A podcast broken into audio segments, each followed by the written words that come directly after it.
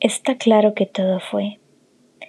Te abalanzas sobre mí buscando refugio en el tipo incorrecto. Ese cínico amateur aficionado a las viscerales propuestas que se dan.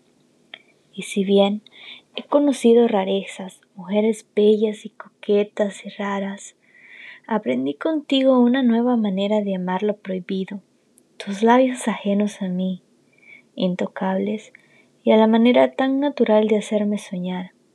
Sabes muy bien que no pertenezco aquí, que mi cólera no es haberte amado, sino más bien no poder seguirlo haciendo como de costumbre.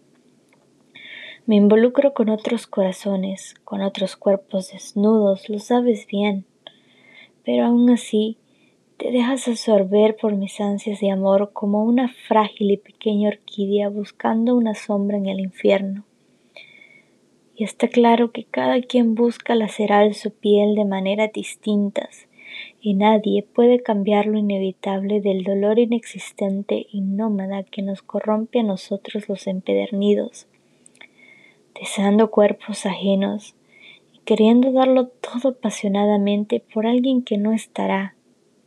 ¡Ay, el amor!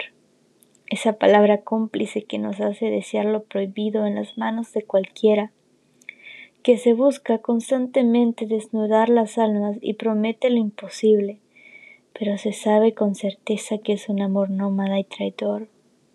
Me gusta resaltar la belleza que guardas y que cuestionas a diario.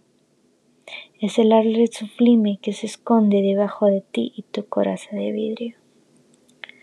Poema escrito por Daniel Román.